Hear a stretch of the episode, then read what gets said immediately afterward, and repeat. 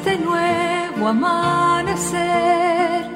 Tú fuiste el crepúsculo, mujer.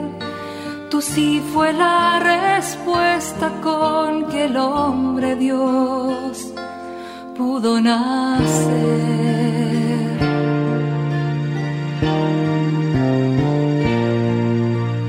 No solo existen las malas noticias, te invitamos a escuchar esta buena noticia que Jesús, que se hace hombre, hoy tiene para nosotros. Que me hable tu palabra, necesito hoy, Señor, de tu alimento. Hoy en todo el mundo se escuchará esta palabra. Lucas 1 del 5 al 25. En tiempos de Herodes, rey de Judea, había un sacerdote llamado Zacarías de la clase sacerdotal de Abías. Su mujer, llamada Isabel, era descendiente de Aarón. Ambos eran justos a los ojos de Dios y seguían en forma irreprochable todos los mandamientos y preceptos del Señor. Pero no tenían hijos porque Isabel era estéril y los dos eran de edad avanzada.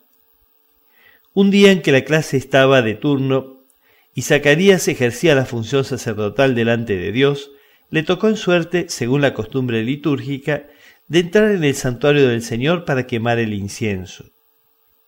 Toda la asamblea del pueblo permanecía fuera, en oración, mientras se ofrecía el incienso. Entonces se le apareció el ángel del Señor. Zacarías quedó desconcertado y tuvo miedo. Pero el ángel le dijo, no temas, Zacarías, tu súplica ha sido escuchada. Isabel, tu esposa, te dará un hijo al que llamarás Juan. Él será para ti un motivo de gozo y de alegría, y muchos se alegrarán de su nacimiento, porque será grande a los ojos del Señor. No beberá vino ni bebida alcohólica, estará lleno del Espíritu Santo desde el seno de su madre, y hará que muchos israelitas vuelvan al Señor su Dios. Precederá al Señor con el espíritu y el poder de Elías, para reconciliar a los padres con sus hijos y atraer a los rebeldes a la sabiduría de los justos, preparando así al Señor un pueblo bien dispuesto. Pero Zacarías dijo al ángel, ¿Cómo puedo estar seguro de esto? Porque yo soy anciano y mi esposa es de edad avanzada. El ángel le respondió, yo soy Gabriel, el que está delante de Dios, y he sido enviado para hablarte y anunciarte esta buena noticia. Te quedarás mudo, sin poder hablar hasta el día en que sucedan estas cosas, por no haber creído en mis palabras, que se cumplirán a su debido tiempo. Que me aliente tu espíritu, necesito que me llenes de valor. El nacimiento del Mesías exige que el pueblo se prepare para recibirlo.